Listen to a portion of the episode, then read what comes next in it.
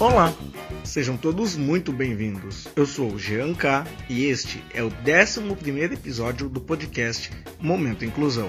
Venham comigo que no caminho eu te explico.